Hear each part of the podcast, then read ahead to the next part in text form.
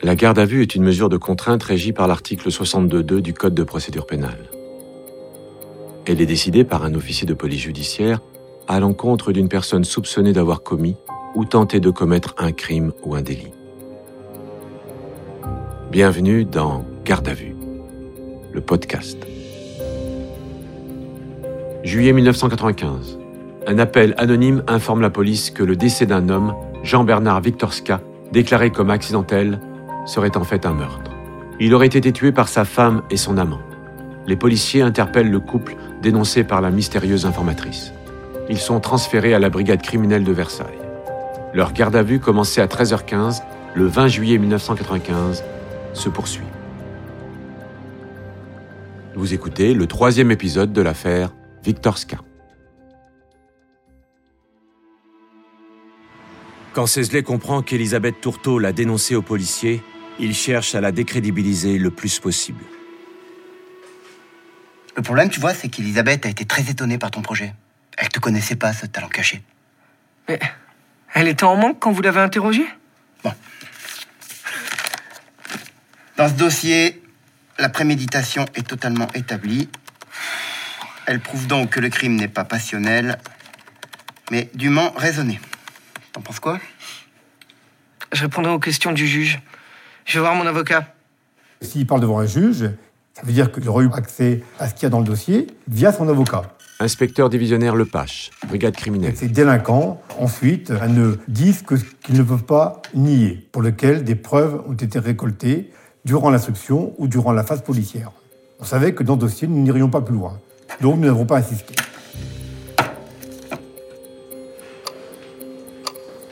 Quelques heures plus tard, pour acter son silence, Alain Lepache auditionne Cézelet une troisième et dernière fois.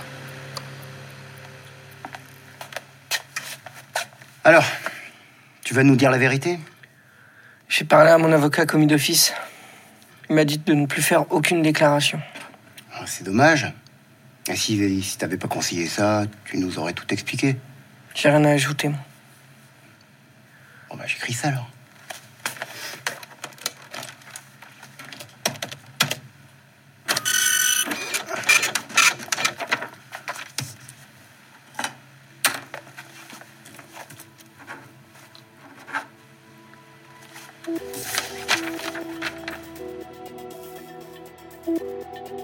De son côté, Nadège a pu se reposer 12 heures depuis son audition précédente. Elle a obtenu de téléphoner à ses enfants. À l'époque, ce coup de fil était une faveur des policiers. Donc au cours de la troisième audition, euh, je vais m'attacher à quelque chose de précis. Inspectrice Piana, brigade criminelle. C'est que j'ai besoin de savoir maintenant quel est son rôle à elle. Ça, c'est ce qu'on a retrouvé sur l'étagère au-dessus du radiateur chez vous. C'est bien ce que Jean-Stéphane a donné à votre mari? Oui. Il a fait comment pour les lui donner? Je sais pas, je sais plus. Ce serait pas vous par hasard qui les lui aurait donné? Non, c'est pas moi. Je pense qu'elle se rend compte qu'elle évolue vers un rôle de participation active. Et je pense que ça l'effraie et elle essaye de s'en sortir. Mais je- nous, on n'est pas dupes dans l'histoire. Comment il a su où était le eurohypnol Euh, Je lui ai montré discrète. Ouais. Il en avait peut-être aussi, je sais pas. Dans ses affaires Il a utilisé le, le sien ou le vôtre? Bah, je sais pas. Le sien peut-être, parce que je sais plus combien il y en avait sur la plaquette de mon mari. Et donc. euh, Et donc vous êtes bien parti à 17h15 Oui. Et votre mari était encore vivant? Oui. Et il dormait où? Il dormait sur son banc de musculation? Oui. Dans quelle position? Bah, sur le dos, comme quand Jean-Stéphane l'avait installé. Après le repas, il n'avait pas bougé. Donc vous étiez bien avec Jean-Stéphane quand il a allongé votre mari sur le banc de musculation. Comment pouvez-vous affirmer que votre mari était encore vivant au moment de votre départ puisque vous n'êtes pas Nadège a toujours menti jusqu'au bout Andréane Sakaz, avocate des enfants Victorska. sur deux points. Son heure de départ et que M. Vistorka était encore vivant au moment où elle s'en va. Elle dit Je pars à 17h15, il est encore vivant. Ceci est faux et a été objectivé par les analyses toxicologiques qui démontrent que Jean Bernard est décédé peu de temps après la fin du repas, c'est-à-dire vers 15h, 15h30 environ. Et quand est-ce que vous êtes revus après? Euh, le lendemain soir chez sa mère. Ah, Moi, j'étais déjà depuis la veille, depuis la mort de mon mari. Vous avez euh, passé la nuit ensemble? Vous avez eu des relations sexuelles? Et vous avez senti que le comportement de Jean-Stéphane avait changé? Non Peut-être qu'ils ont besoin de se rassurer l'un et l'autre, de savoir que tout se passe bien.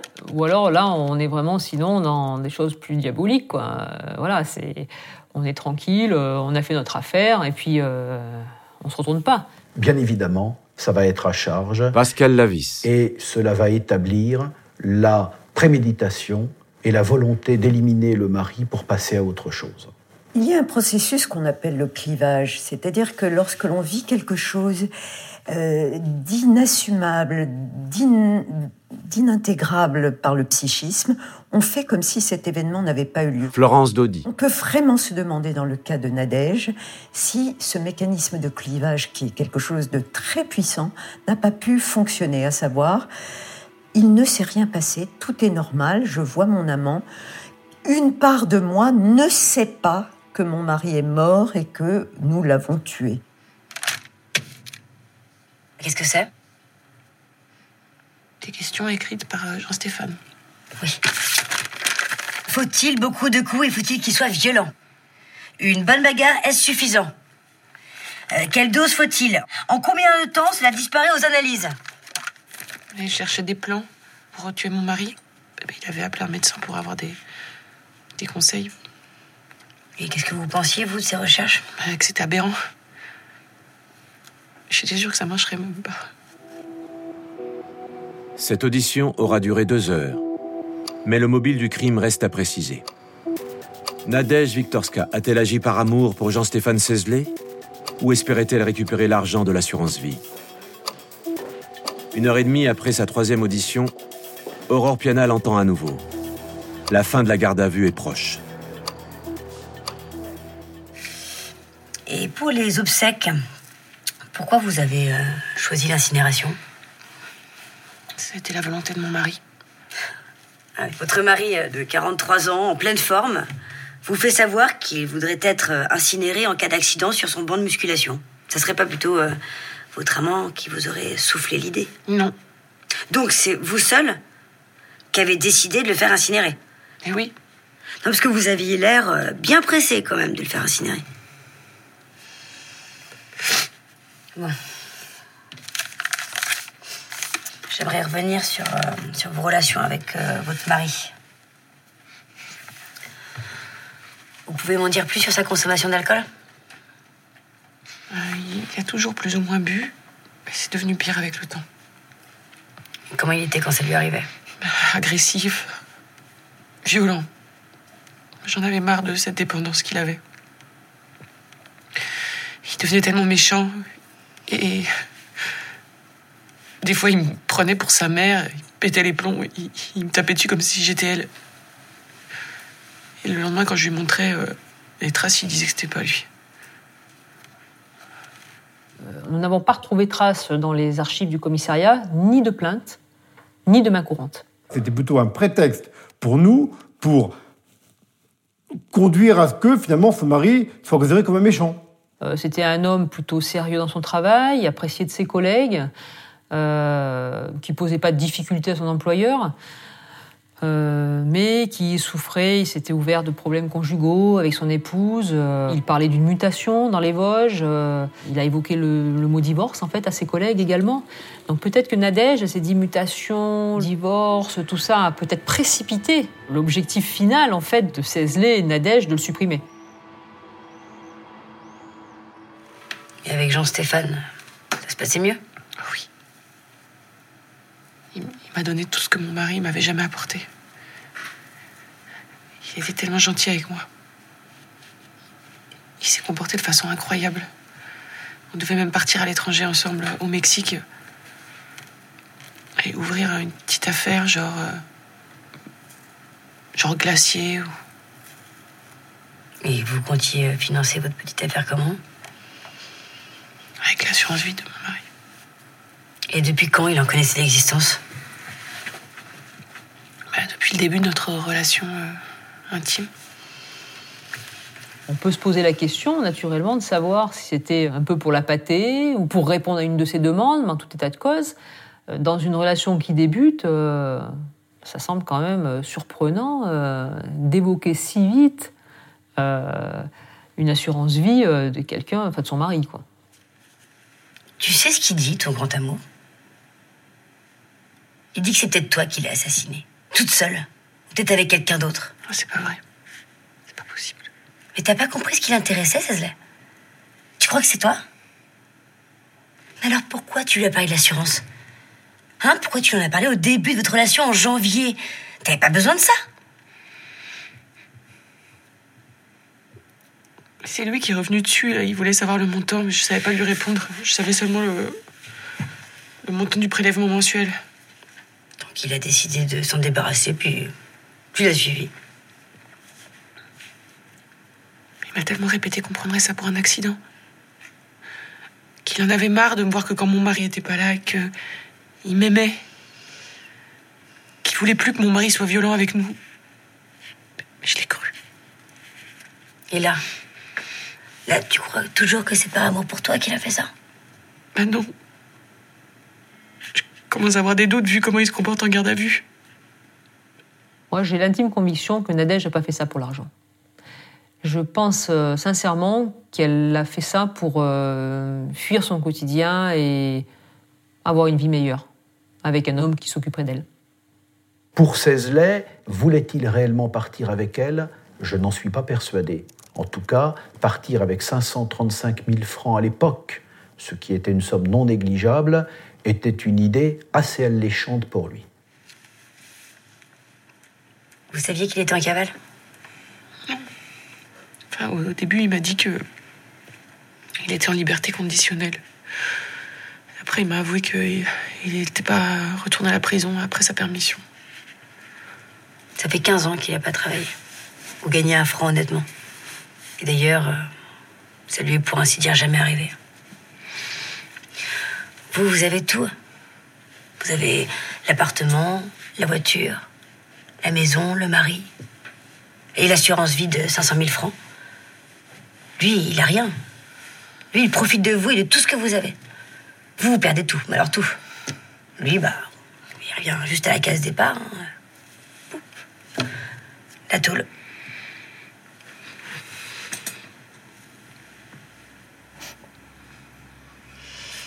Vous voulez rajouter quelque chose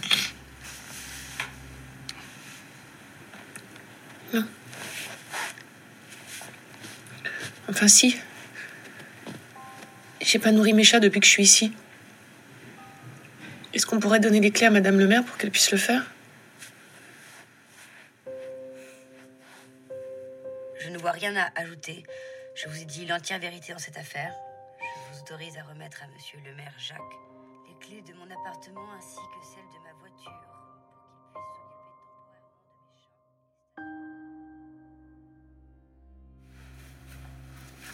Dans cette garde à vue, les policiers n'auront pas obtenu les aveux de Jean-Stéphane Sesley, mais ceux de Nadège Viktorska qui les chargent l'un et l'autre. Ils n'auront eu besoin que de cinq jours, entre le décès de Jean-Bernard Viktorska et la fin de la garde à vue, pour requalifier une mort accidentelle en assassinat. C'est vrai que dans cette affaire, nous avions les 48 heures de garde à vue. C'est un délai qui est très court pour obtenir euh, tous les éléments d'enquête.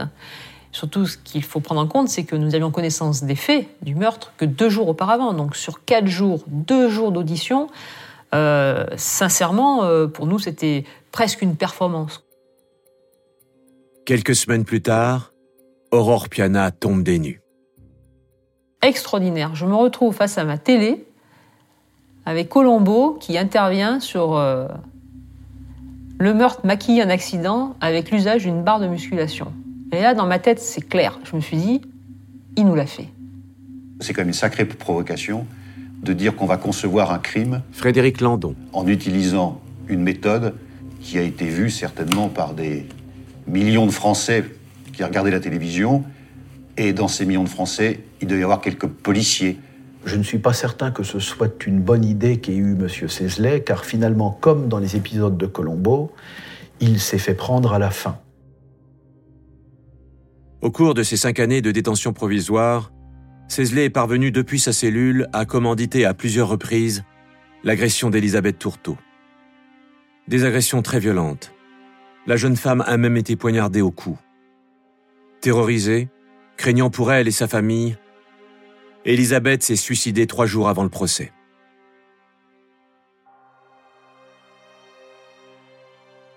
Le suicide d'Elisabeth Tourteau démontre qu'elle avait réellement peur et, et qu'elle n'était pas en mesure de pouvoir comparaître comme témoin devant le cour d'assises et de maintenir un témoignage qui était un témoignage accablant contre euh, Jean-Stéphane Cézelet.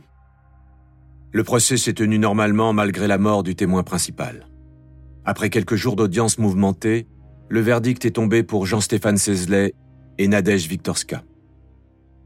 Elle a été condamnée à 12 ans de réclusion. Elle l'a accepté. Elle n'a pas fait appel. La seule question qu'elle m'ait posée a été quand je sortirai, est-ce que vous serez là pour m'aider à recouvrer la possibilité de voir mes enfants, à pouvoir refaire une vie familiale avec eux? Et je ne suis pas certain que ma cliente ait bien mesuré à l'époque qu'elle avait tout de même contribué à tuer, sinon euh, qu'elle ne l'avait pas fait elle-même, le père de ses enfants.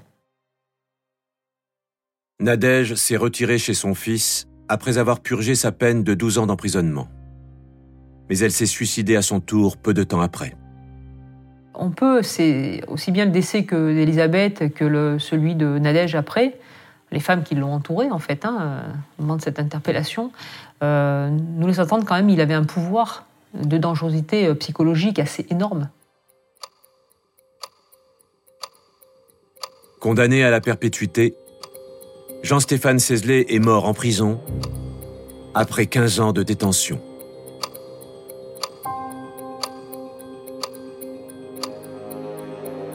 Vous venez d'écouter le dernier épisode de l'affaire Viktorska. Retrouvez-nous bientôt pour une nouvelle affaire. Et d'ici là, n'hésitez pas à vous abonner à ce podcast et à lui mettre plein d'étoiles.